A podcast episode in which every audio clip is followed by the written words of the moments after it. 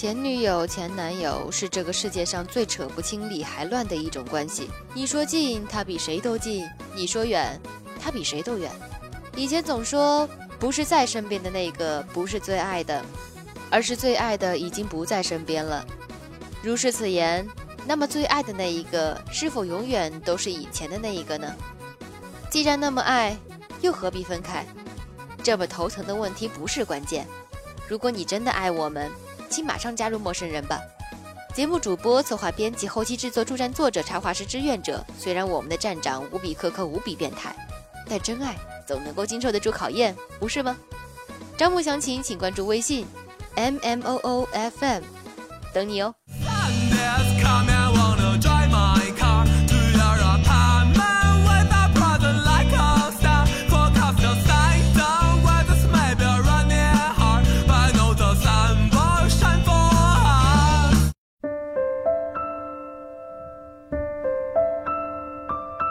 始于比尔·盖茨、马克·扎克伯格的冰桶挑战，其初衷是为了唤起人们对于渐冻人症，也就是 ALS 的重视。但是在八月十七日接力至中国后，互联网大佬纷纷响应，并踊跃点名。这场为了唤起人们对于渐冻人症的重视而引发的公益活动，逐渐演变成为社会网络时代的一场游戏，一场作秀。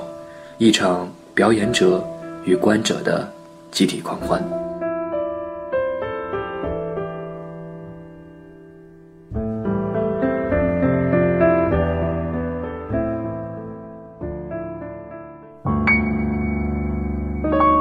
这里是陌生人广播，能给你的小惊喜与耳边的温暖。我是老魏，今天我们要分享的是来自于知乎日报记录第三期。渐冻人和他们的电脑。八月十九日出版的一份报纸，用了大半个版面报道冰桶挑战，却并没有关于 ALS 的解释，只是在介绍活动规则时提及了这个病名。某些大佬所发的接受挑战的微博，只是放上了自己失身的图片或者视频。对于 ALS，甚至只字未提。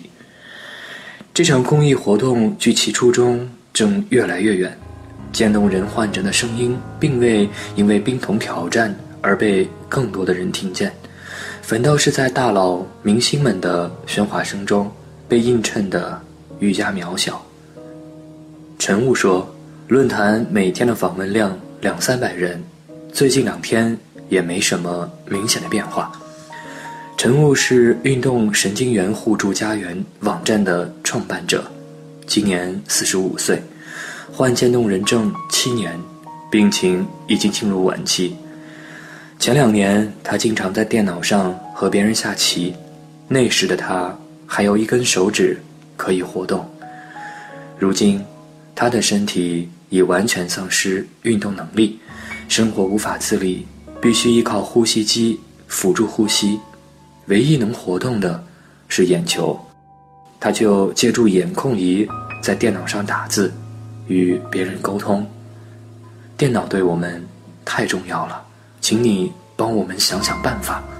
他在腾讯聊天软件上如此写道：“ALS 全称是 Amyotrophic Lateral Sclerosis，中文名为肌萎缩性脊髓侧索硬化症，俗称渐冻人症。”它与癌症、艾滋病、白血病和类风湿一起，被世界卫生组织并列成为全球五大疑难杂症。渐冻人症的初期症状包括了肌肉无力或者行动僵硬，大多从手臂和腿部开始，手握不紧东西，行走吃力，逐渐扩展至全身，无法行走，无法说话，无法吞咽。整个人如同渐渐被冻住，直至大脑完全丧失对于肌肉的控制，呼吸衰竭而亡。渐冻人症暂时无因可寻，无药可治，患者的预期寿命平均为三至五年，也有约百分之二十的病人可以存活超过五年，百分之五的病人存活超过二十年。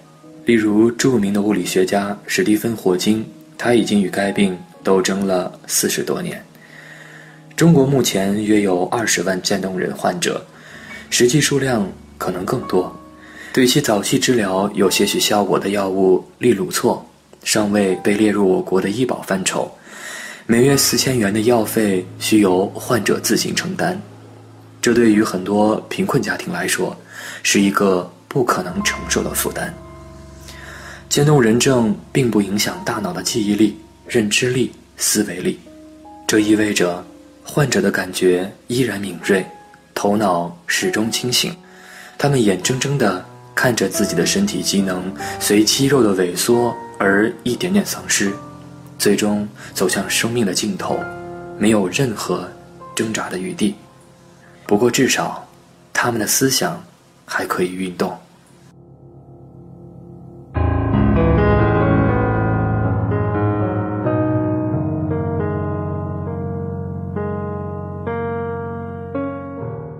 二零零八年，外甥过十周岁生日那天，陈雾下厨房烧菜，颠锅时，他发现自己居然举不动炒锅了。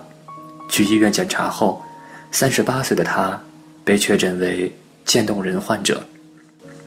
不算老的年纪，孩子又还小，为什么我床头的病历牌要烙着一个无法医治的疾病的名字？我的脸。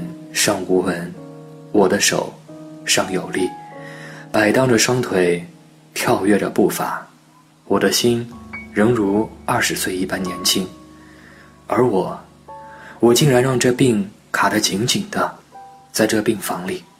这是二零零八年四月，他在痛苦中写下的文字。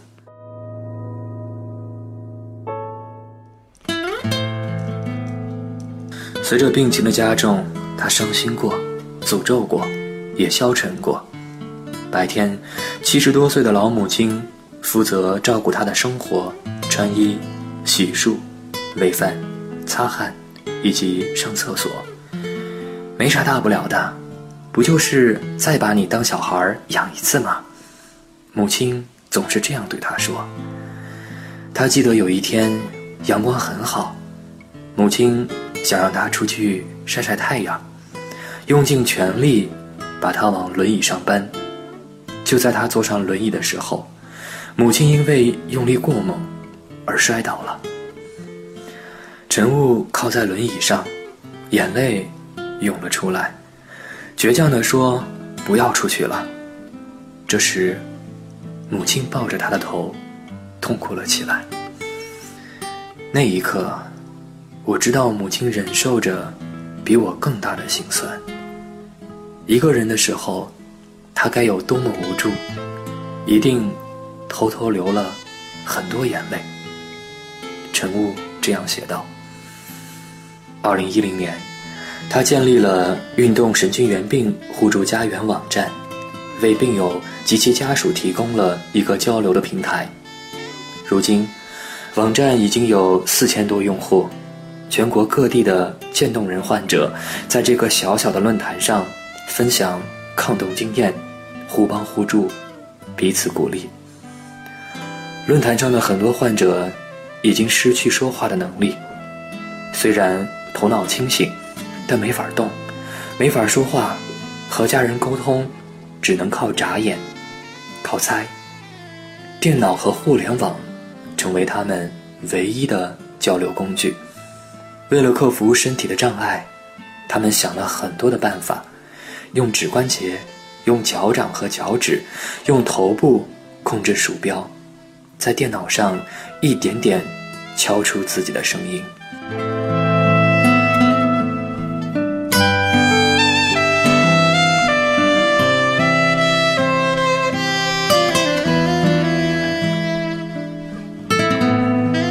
汉莲草，云南。昆明人，四十九岁，在抗冻这条路上已经走了十六个年头。这在平均存活年限只有三到五年的渐冻人中间，算得上是一个小小的奇迹。每天上午九点多，汉莲草就开始摆弄他的电脑。首先需要请别人帮忙打开电脑，然后在他的大腿上放一块木板，作为鼠标垫，木板外裹了一层布，为的是防止手心出汗带来的麻烦。由于失去了说话的能力，表情和眼神也难以被理解，汉莲草只能在电脑上打字，表达自己的意思。渐冻人打字并非如同普通人那般轻松，汉莲草的手部力量非常微弱，大多数手指已无法动弹，只有右手的中指关节可以勉强按动鼠标键，所以必须请人帮忙调整好手指与鼠标的位置。左手食指放在鼠标左键上，右手中指关节放在鼠标右键上，如同双手。捧着鼠标。操作系统中，鼠标的设置被更改为右键习惯，指针移动速度被调至最快。只有这样，他才能用整个手臂的力气推动鼠标缓慢移动，用右手指关节按键。小小的鼠标在他手上重若千斤，挪动一点点都很艰难。点击软键盘打字，打一个字。要花几分钟的时间，打字的过程中，如果遇到咳嗽或是手抽搐跳动，手指与鼠标的位置发生变化，又得请人重新摆放。如今的汉莲草已经离不开电脑，不仅作为沟通工具，也用来打发时间。身体难受或者兴趣不佳时，他就在电脑上看新闻和电子书，或者是玩玩联网游戏。因为动作很慢，其他游戏玩起来心有余而力不足，他只能在电脑上玩棋类游戏。下棋时，身体的不适和精神的痛苦都会在专心致志的对弈中烟消云散。去年五月，汉连草构思了一款渐冻人专用鼠标，包括手控和脚控两个部分。脚控鼠标是一个塑料长条，有两个放脚掌的凹槽。凹槽里是弹簧式的鼠标按键，按键在脚尖处，操作时如同踩汽车油门。为了防止滑动，它还在鼠标接触地面的底部设计了吸盘。电脑对于渐冻人是一片灿烂的蓝天，特别是到了疾病的中后期，失语的渐冻人只能依靠电脑打字来进行日常的交流和表达思想情感，所以。如何让渐冻人更方便地操作电脑，是很多人，包括渐冻人，都在想方设法思考的问题。用唯一可以活动的一个指关节，汉莲草完成了这一篇五千多字的鼠标设计方案。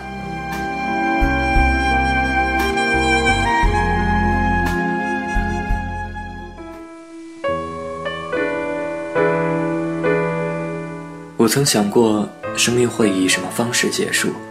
一次意外事故、癌症、脑溢血、脑血栓、心脏病，或者是风湿。我也曾估算生命会止于何时，至少应该超过七十年，因为我们家族都比较长寿。可是，谁能想到，当我感到不舒服时，命运就已经注定了。四年前，小米在一篇博文中这样写道：“二零一零年，四十一岁的小米被确诊为渐冻人患者，病情发展的很快。确诊半年多后，他的四肢已经无法移动了，只有手指还可以活动。又过了半年，病情进一步恶化，他不得不依靠呼吸机辅助呼吸，他的手指也变得越来越僵硬。”操作电脑也越来越困难，他就像一张无形的网，最终把我们囚禁在一张不足两平米的床上，欲动不能，还要残暴地剥夺我们的呼吸，剥夺我们的饮食，剥夺我们的言语，却把依旧敏感的肢体、依旧敏锐的头脑留给我们，让我们时刻都能品味到身体的每一处不适，却又。无可奈何，他如此痛苦地写的。二零一二年，小米做了气管切开手术，离开重症监护室没多久，他重新拾起了放下二十年的老本行，用两个月的时间编写了一个小程序。这个程序专为渐冻人患者而写。那时的小米已经无法用手指操作电脑，于是他想出了一个办法：找来一顶太阳帽，用橡皮筋把鼠标固定在帽檐上，再在帽檐上打一个小孔。让小孔与鼠标底部的发光二极管对齐，然后把帽子戴在头上，这样只要头部上下左右活动，就可以控制鼠标的移动。他编写的程序就是为了配合这个山寨头控仪的使用。安装程序后，当鼠标不动时，系统会弹出命令窗口，将光标移动到某条指令上，系统就会响应该指令。无需按键。他把这个程序取名为“聪明老鼠”，这是一款由晚期 ALS 患者初次使用 VC 编的程序，难免存在瑕疵。是否在大众软件下都能使用，没能做到全面测试，敬请谅解。愿更多的朋友能够享受生活的乐趣。他在软件说明书中这样写道：编写这个程序时。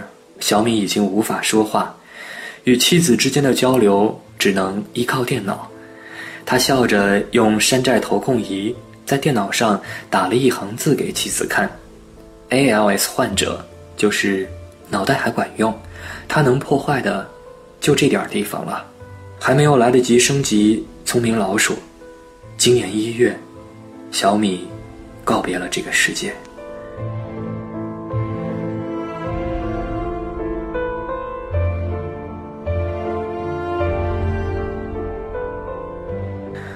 去年，论坛上的病友们在网上找到了一款名为 iWriter 的眼球追踪设备，价格低廉，而且开放源代码，但他们没有能力为这台设备编写程序。一位网名为“默默无闻”的病友自告奋勇研究了起来。默默无闻是湖南人，2010年被确诊，患病前他只是一位普通的电工。从未学过编程，为了能够改造出山寨眼控仪，他上网搜索资料，开始自学编程。那时候，他的左手中指还能勉强按动鼠标键，后来手指完全失灵，他只能通过头部控制鼠标。有人在网上找到了一款免费的头控鼠标程序，Camera Mouse，这款软件。可以让那些只有头部能够活动的残障人士，借助摄像头控制鼠标，实现打字、阅读网页等操作。默默无闻仔细研究了这款软件，发现使用效果不错，便在论坛上发帖，介绍软件的安装和使用方法，还总结了自己的一些技巧心得。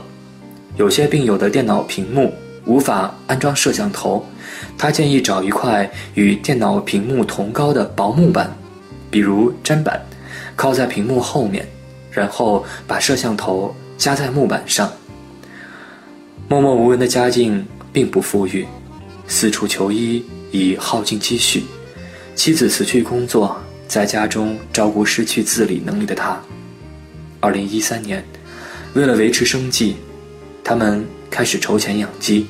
没想到禽流感来袭，市场停止了活禽交易，本该出笼上市的成品活鸡严重滞销，全家唯一的经济来源被掐断，生活陷入困顿，最后在社会的救助下才渡过难关。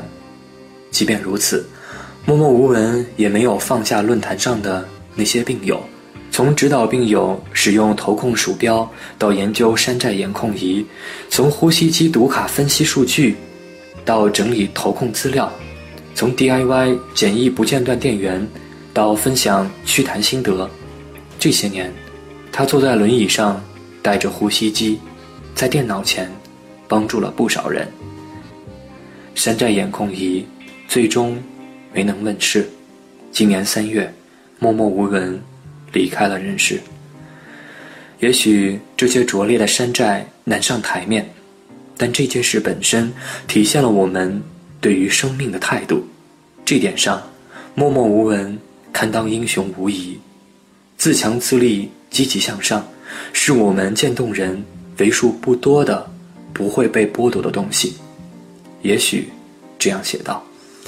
也许是四川成都人，今年三十六岁，也是在一零年被确诊患有渐冻人症。去年，受汉连草的启发，他构想了若干渐冻人轨迹球的 DIY 方法。例如，针对手指按键不方便的患者，可以将轨迹球模块的左右键线头接出，把弹簧按片粘贴在身体可以移动的部分，比如贴在后脑勺。或者轮椅扶手的适当位置，用头部后仰或者手肘撞击动作实现按键。对于手指不能动但双脚能自动活动的，可以用脚掌按住滚动轨迹球，将按键连接的按片贴在另一只脚的侧面，大拇指或后跟，通过撞击实现按键。对于四肢均无法活动，仅头部。可以小幅活动的，可以将轨迹球通过头托固定在额头或者后脑正中，剃掉头发，用头皮摩擦轨迹球实现鼠标的移动，将左右键按片贴在脑袋或者头托左右，通过头部撞击头托实现按键。他还设计了一种可调节式的头托，形如击剑选手的头盔网状覆面。所用材料都很简单，包括了线棒连接头、不锈钢箍、铝合金关节、钢条，总价不超过一百元。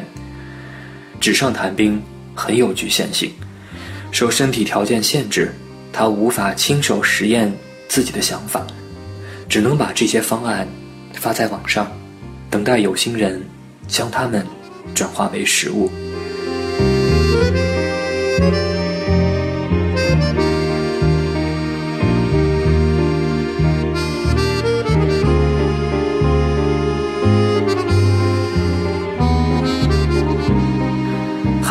把渐冻人操作电脑分为若干阶段，初期可以像普通人那样用键盘操作，只是动作不太灵活，速度慢，而且很累。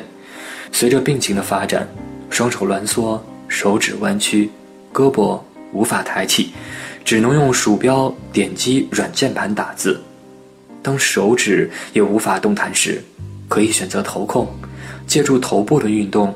操作鼠标，最后，当只有眼球能够活动时，除了眼控仪外，别无选择。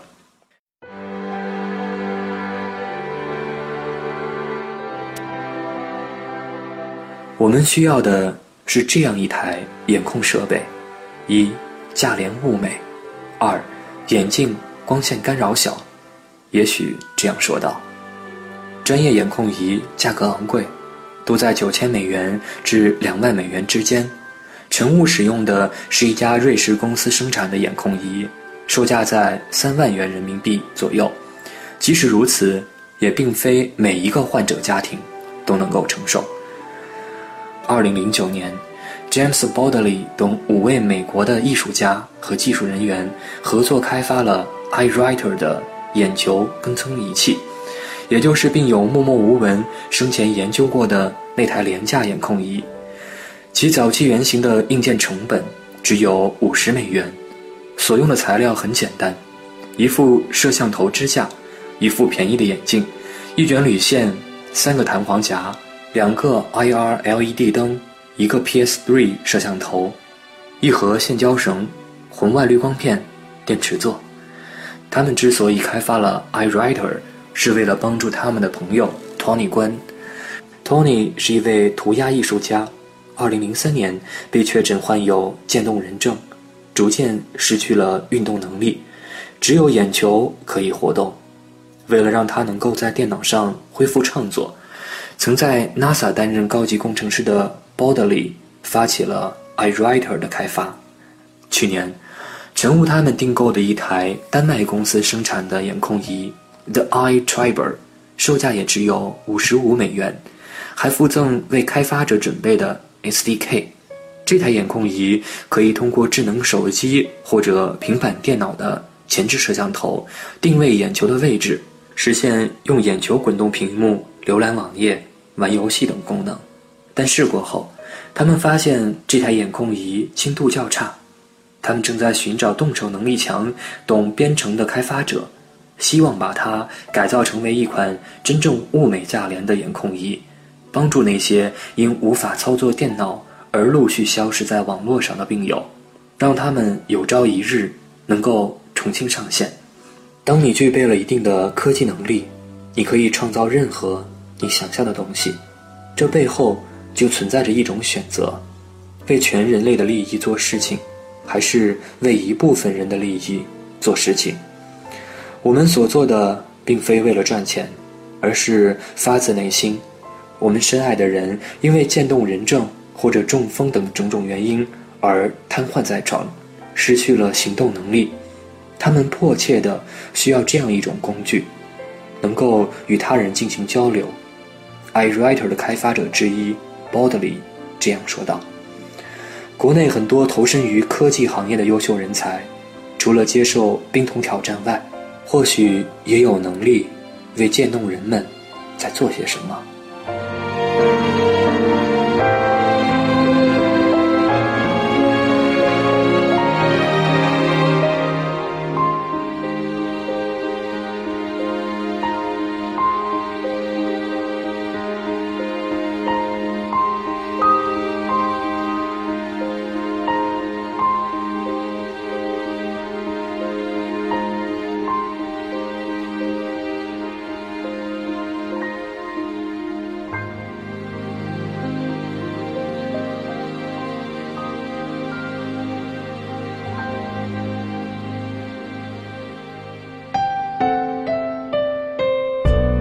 这里是陌生人广播，能给你的小惊喜与耳边的温暖。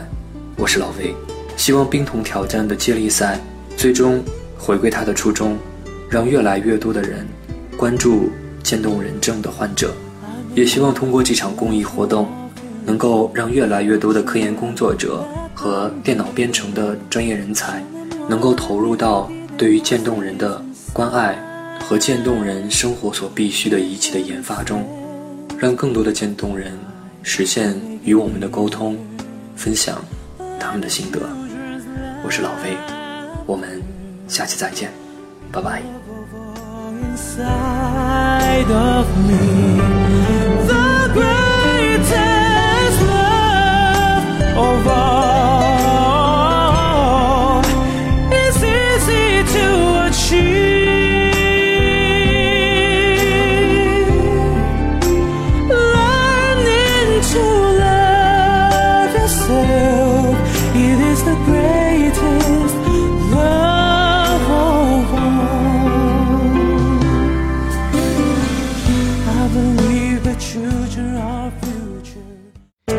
陌生人广播能给你的小惊喜与耳边的温暖，欢迎关注我们的官方微信平台 M M O O F M 或搜索“陌生人”找到我们。